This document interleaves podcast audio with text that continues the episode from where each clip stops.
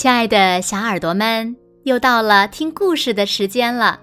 你的小耳朵准备好了吗？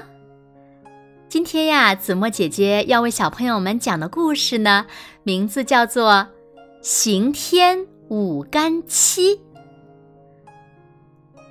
远古时期，炎帝和黄帝争夺天下，双方呀在阪泉展开了决战。打得天昏地暗，血流成河，最终炎帝被打败了。炎帝手下呢有个忠心耿耿的部将，叫做刑天。刑天不甘心失败，便一手拿着盾牌，一手提着巨斧，单枪匹马的找到了皇帝，想与皇帝决一死战。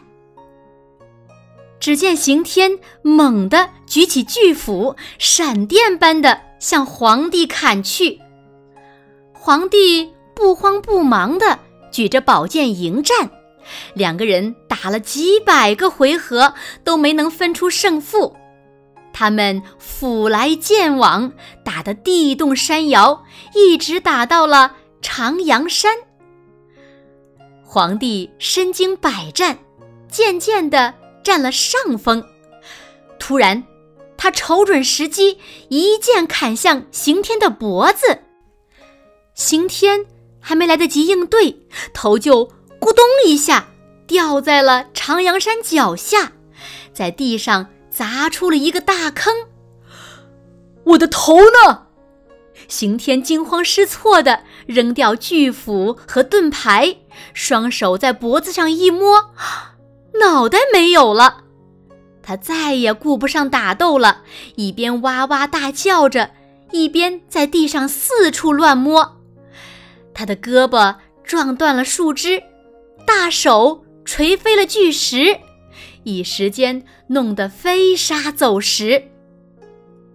皇帝担心刑天找到头，恢复原身后继续和自己作对，就一剑。劈向了长阳山，随着轰隆一声巨响，长阳山裂开一条大缝，刑天的头一下子滚进了山缝中，接着山缝合了起来，刑天的头就这样被埋进了大山之中了。刑天意识到自己的头找不回来了。胸中的怒火一下子更旺了，只见他撕开上身的衣服，双手拼命地捶打胸口。一瞬间，他的双乳裂开了缝，变成了眼睛；肚脐变成了嘴巴。他捡起巨斧和盾牌，眼睛冒着怒火，嘴巴怒吼着，挥舞着武器朝皇帝冲杀过去。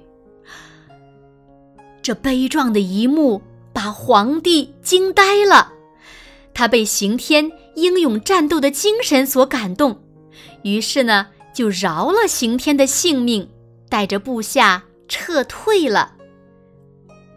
直到今天，人们依然记得刑天这位不屈不挠、无惧无畏的战士。